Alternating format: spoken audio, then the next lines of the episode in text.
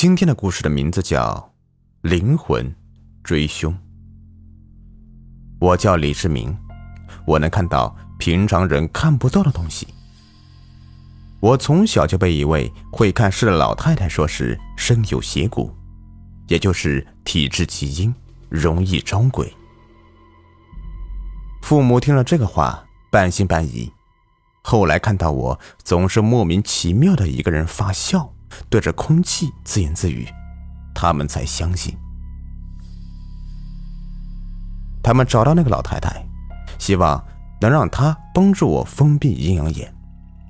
可是老太太说，这是命里带来的，改不得，只能善加引导。后来，我父母也对我有一双能见鬼的眼睛非常介怀。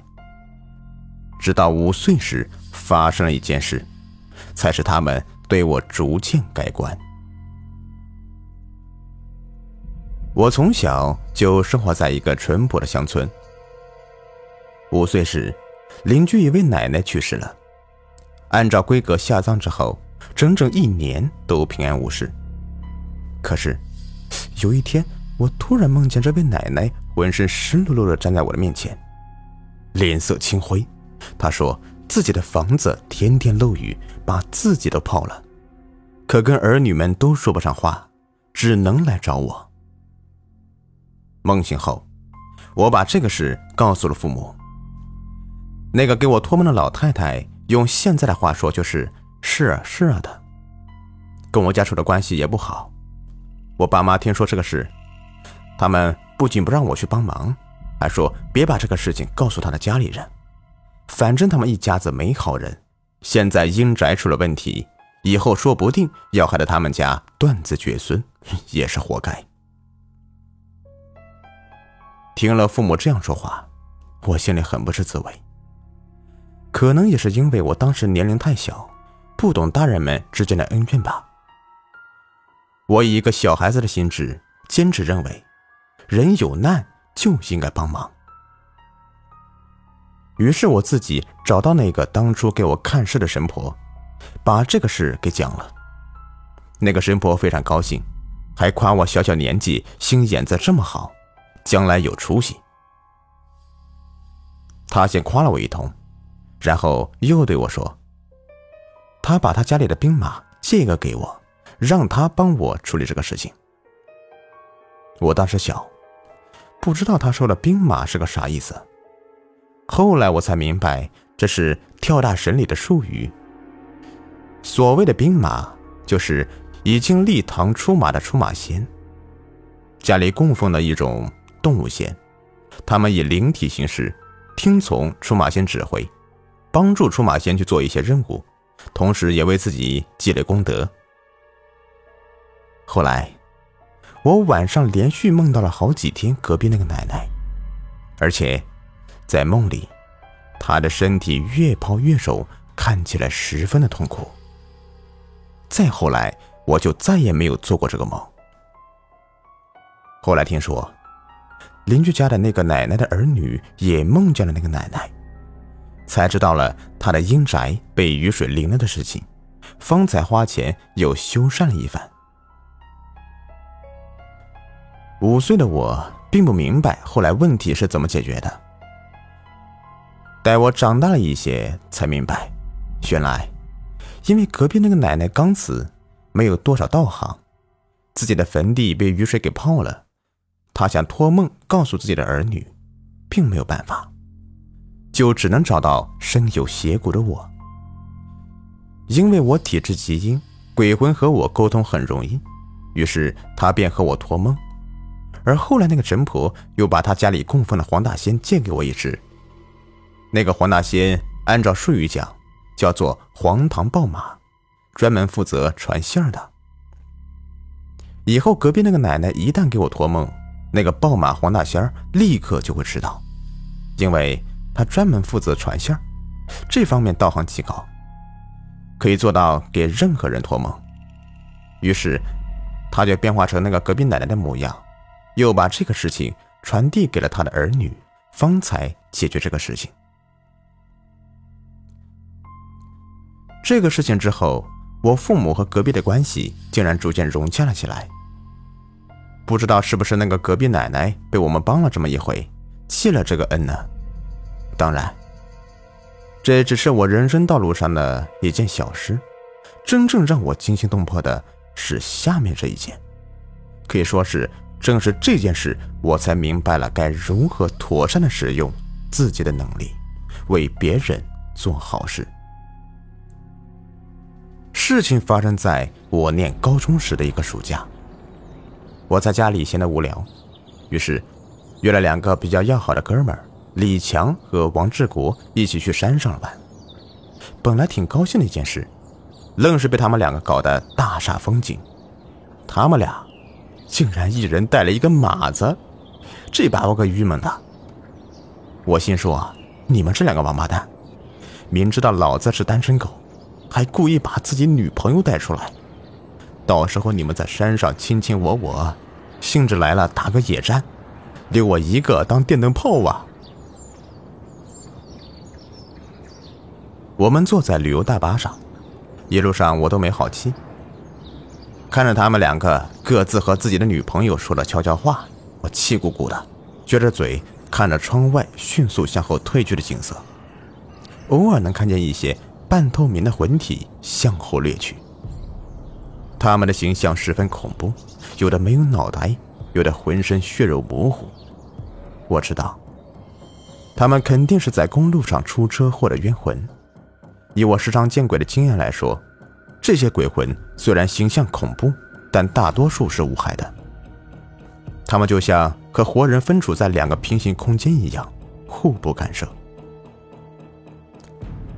成长历程中，我时不时就能看见几个鬼魂。久而久之，我见怪不怪。可以说，我对那些所谓的鬼怪电影下的哇哇乱叫的人非常看不起。要是他们知道老子我的生活就是一部活生生的鬼怪电影，不知会作何感想。过了约莫有一个小时，旅游大巴在山脚下停车，乘客们纷纷下车。不一会儿。我们就踏上了山路。不出我所料，我成了个大电灯泡啊！李强和王志国各自和各自的对象卿卿我我，也根本顾不上和我说话。我也是蒙着头一路向前。不一会儿，我们就走到半山腰上一处空地，就有那种景区专门为游人提供的休息场所。这里摆着几张石头桌子和石凳子，李强和王志国分别带他们的女朋友坐下休息。那俩人还臭不要脸的说：“呃，那个，我说明子，去买瓶水去。”我去，我真是无语了。这一路上我当他们的电灯泡，现在还要我给他们当跑腿当奴隶，这可没嘛！我冲他们没好气的说：“要买自己买去，老子可没空。”说完，我又四处望了望，这荒山野岭的，除了我们几个，连个鬼影都没有。我上哪买水去啊？哎，我说明子。五大三粗的李强冲我走过来，说道：“哥们，我原本在家打游戏打的好好的，哎，是不是你死乞白赖的，非要拉我们出来的？要不是看在咱们这么多年的哥们份上，我才不出来呢。”现在让你跑腿去买瓶水，你还不乐意呀？啊！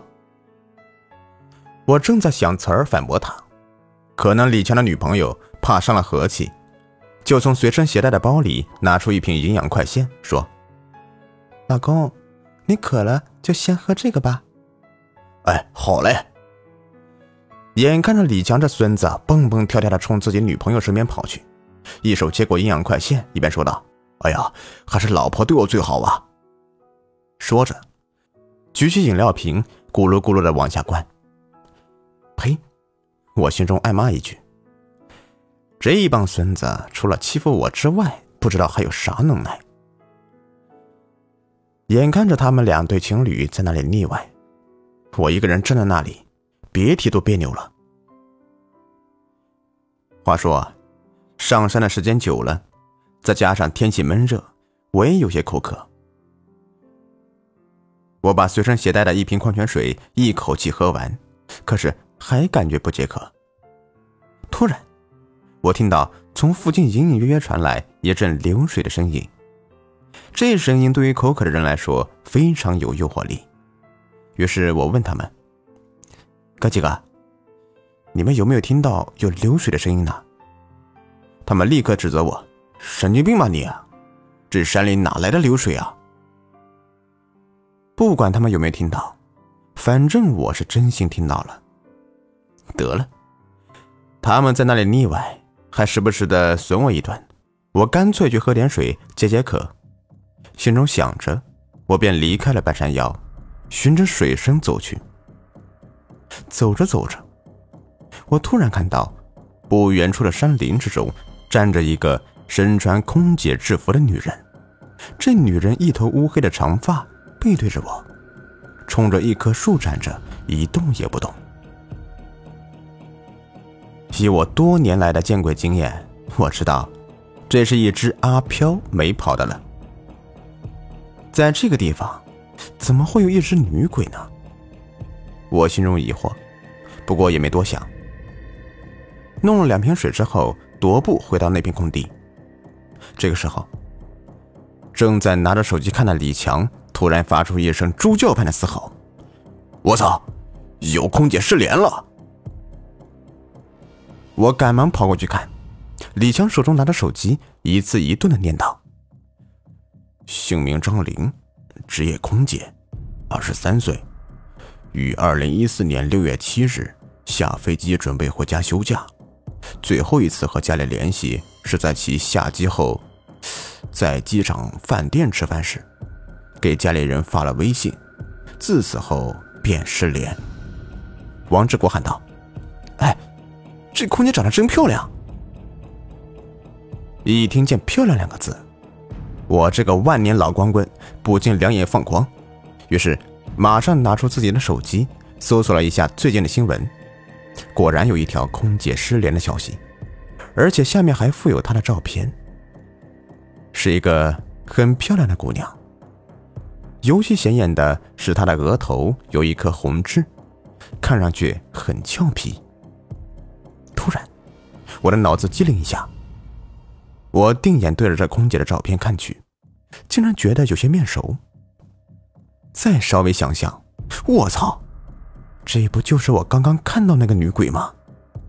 一瞬间，我心中明白了，看来这空姐已经被害了，而且尸体。肯定就埋在这附近的什么地方。我不顾王志国和李强的叫喊，马上跑开，三两步又到那个女鬼的身边。我拿出手机，一边看新闻里的照片，一边用自己的阴阳眼望向那个女鬼。她脸色惨白，神情悲伤，目光呆滞，和照片中洋溢的笑容判若两人。但我能判断，这就是他，因为，即便在他的魂体上，那颗红痣都很显眼。我现在面临一个两难的选择，该怎么办呢？要报警吗？现在我基本上可以确定，这具女尸肯定就埋在这附近，可我该怎么办呢？怎么和警察说呢？说我看见了死者的鬼魂，别说没人会相信，最后还有可能把我自己给搭进去。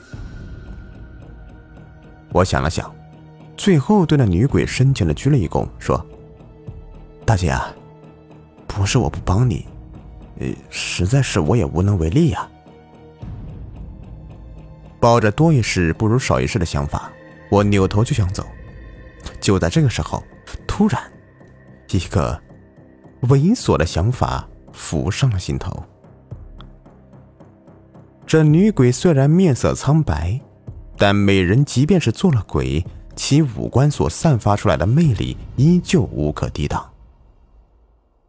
想着远处那两个王八蛋卿卿我我，我心中一怒，然后慢慢的靠近那半透明的鬼影，撅起嘴。冲着他的嘴唇的方向轻轻的碰触了一下，嘿，想想也真够可悲的。我这样条件的人，这辈子恐怕都与空姐这样的档次女人无缘。不过，能与这样档次的女鬼亲上一口，也算是苦中作乐，聊以安慰吧。我没想到，这正是我作死之路的开始。就在我的嘴唇刚碰到他嘴唇的一瞬间，我感觉自己的嘴唇好像被针扎了一样，顿时，一股阴寒的气从我的嘴唇进入，瞬间弥漫到全身。我感觉一阵头晕，然后，一股又一股陌生的回忆如同潮水般涌入大脑。爸，妈，我已经下了飞机了，马上就回家。我现在感觉非常奇怪，好像这股陌生的记忆真的就是我自己亲身经历过一般。我给父母发了微信，然后打了一辆快车。快车是一种最近新兴的交通运输方式，带给人极大的便利。不过，也有个别的害群之马，他们以做司机为表，行不可告人之事。我谨慎地坐在了车后排，在上车之前，还给车牌拍了照片。以前曾经看过女孩子打车出事的新闻，而像自己这样漂亮的女孩子。更是要在这方面加倍注意。坐上车后，我看到司机长相还算帅气，不像是那种猥琐大叔的样子，感觉挺阳光的一个人。我这个人一向有点外貌协会，因此也就放松了警惕。一路上，而且这个司机还很开朗健谈。一路上，我和他聊得很开心，不知不觉，汽车开上了一条偏僻的盘山路。当我发现事情有些不对时，那个司机已经从刚刚那个开朗阳光的帅气男孩，变成了一只恶魔。当我已经意识到事情不对时，我用手机及时向服务公司发去了举报信息，同时把车牌发给了公司官方。可是官方却以各种理由搪塞，还说不适合透露司机的个人信息。我心中焦急无比。可是如今的状况也不是和客服打嘴仗的时候，我要自保。荒山野岭，我是个弱女子，对方是个一米八的壮汉。他要我脱掉衣服，我不干，他就开始恶毒的辱骂我，然后。直接用手撕扯，我拼命的叫嚷，可是没有一个人能听见。这辈子，我头一次如此绝望，也是最后一次这样绝望。他掐住了我的脖子，我只感觉到一阵窒息，眼前一黑。一瞬间，我回到了现实，眼前的女鬼依旧面无表情。只是，此时她双目在流着泪，而且是鲜红的血泪。刚才，我猥琐的想和女鬼亲嘴，但在融合的一瞬间，她把生前最后的记忆传给了我。这是一个悲惨的故事，他的父母还在等着孩子回家，现在还在抱着一线希望。可是，谁又能想到，他早已被……弃尸荒野了。想到这里，我哭了。我为刚刚自己多一事不如少一事的想法感到愧疚。我要帮他，可是该怎么办呢？我虽然能够看到鬼魂，可却不能和鬼魂交流。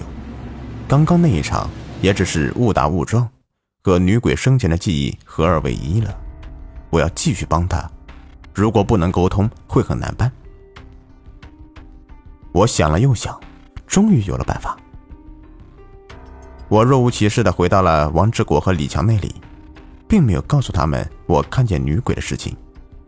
实际上，说了他们也不信。即便信了，他们两个身边跟着个女孩，到时候吓得一通嚷嚷，直往他们怀里扑。这不是更给他们制造机会吗？我有自己的打算。当天和两个哥们玩乐一番后，我们各自回家。不过我留了个心眼儿，默默的把这个地点给记了下来。回家后，我仔细查了一下那个空姐失联的新闻，大概确定了他死亡的日期。老人说，人死之后七日回魂，也就是要回到阳间的家里，最后看望一次双亲。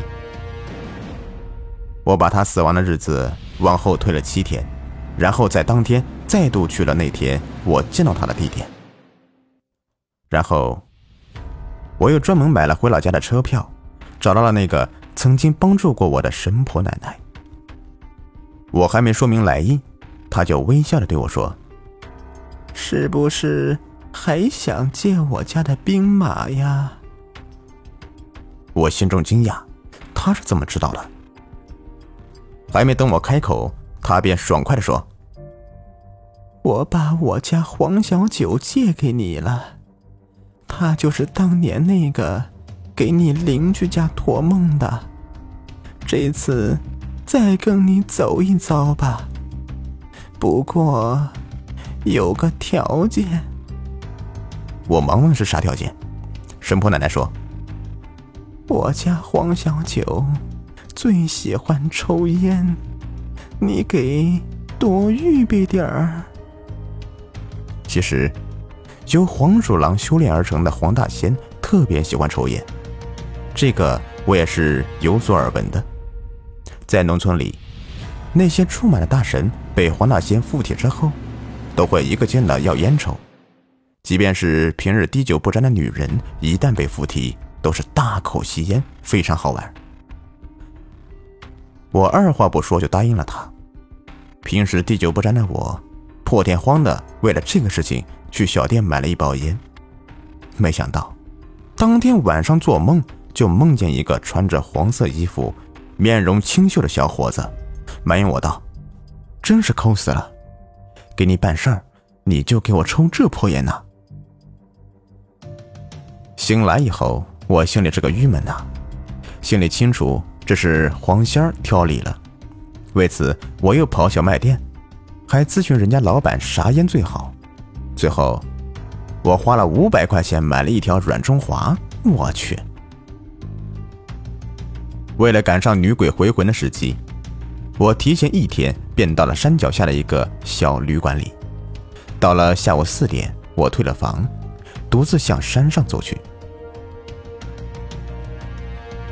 我到了前几天见到女鬼的地方，发现此时的她依旧站在那里，神情木讷，面色苍白，空洞的眼神中充满了无尽的苍凉。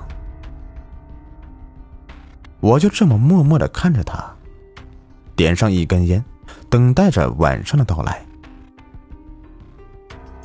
我一边玩手机，一边抽烟，而这烟吸到我嘴里，竟然一点味道都没有。我心里清楚，这肯定是跟着我的黄小九在替我抽烟。我心里高兴，吸吧，吸吧，吸痛快了，好帮我办事儿，不是吗？不知不觉，凌晨十二点到了，乌云遮月，阴风阵阵，在黑暗之中，那女鬼周身散发出幽幽的蓝光，这种蓝光是在白天时看不到的。然后，那道蓝光开始缓缓的移动，我把烟头一扔，一脚踩灭，心中默念：“时间到了。”同时。我心中对几千年来老祖宗的一些风俗又加深了一层佩服。老话都说，人死之后七日回魂，果然不假。今天是第七天，凌晨十二点，一直默默站在原地的女鬼开始慢慢的飘动。我立刻登上自己的自行车，紧随着那团飘移的蓝光而去。暗夜之中，鬼火森森。说实话。我也是因为从小见鬼见多了，才有这样的勇气，不然……二话不说，我骑着自行车，慢慢的跟在那团飘动的蓝光后面。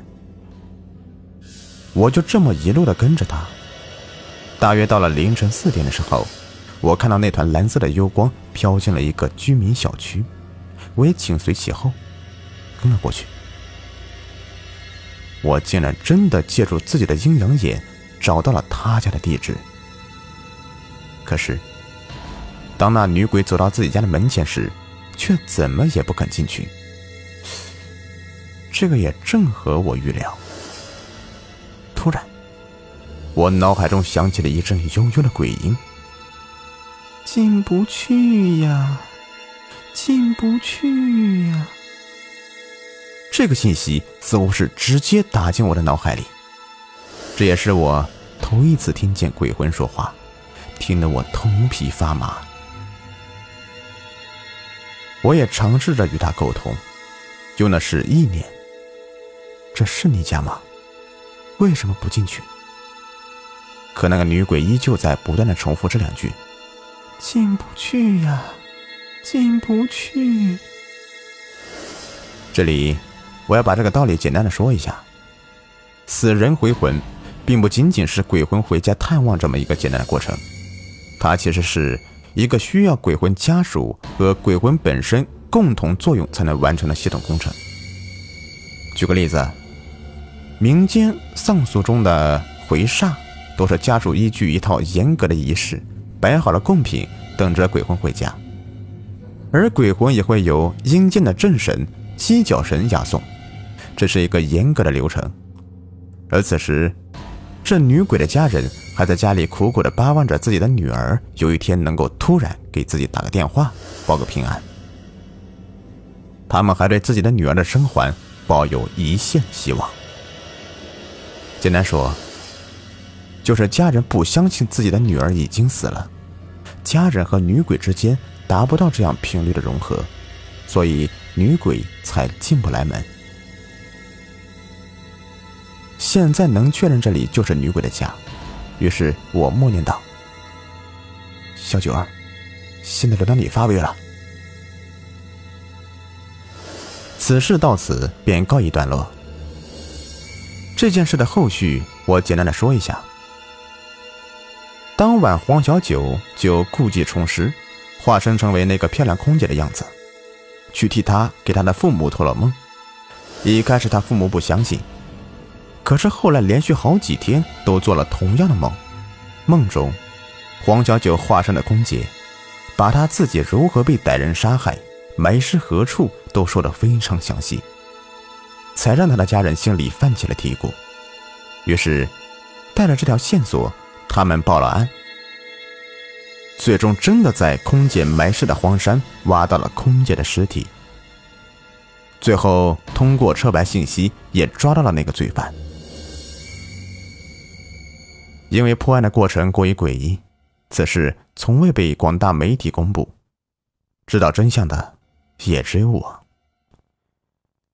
后来有一天，我做了个梦，梦里我看到那个漂亮的空姐穿着一身制服站在我面前，脸蛋鲜红，丝毫没有了当初身为女鬼时的那种阴森可怖。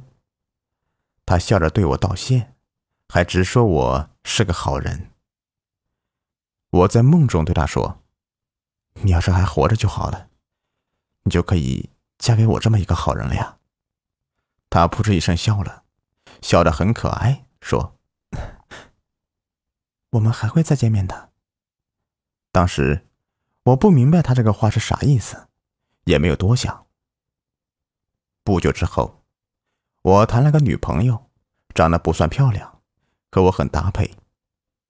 我们结婚了。也生了一个宝宝，是个可爱的女娃。当我看到宝宝的第一眼时，我立刻就明白了他当初在梦中跟我说的“我们还会再见面的”那句话的意思。我的宝宝额头有一颗红痣。好了，这故事就说完了。如果您喜欢的话，别忘了订阅、收藏和关注我。感谢你们的收听。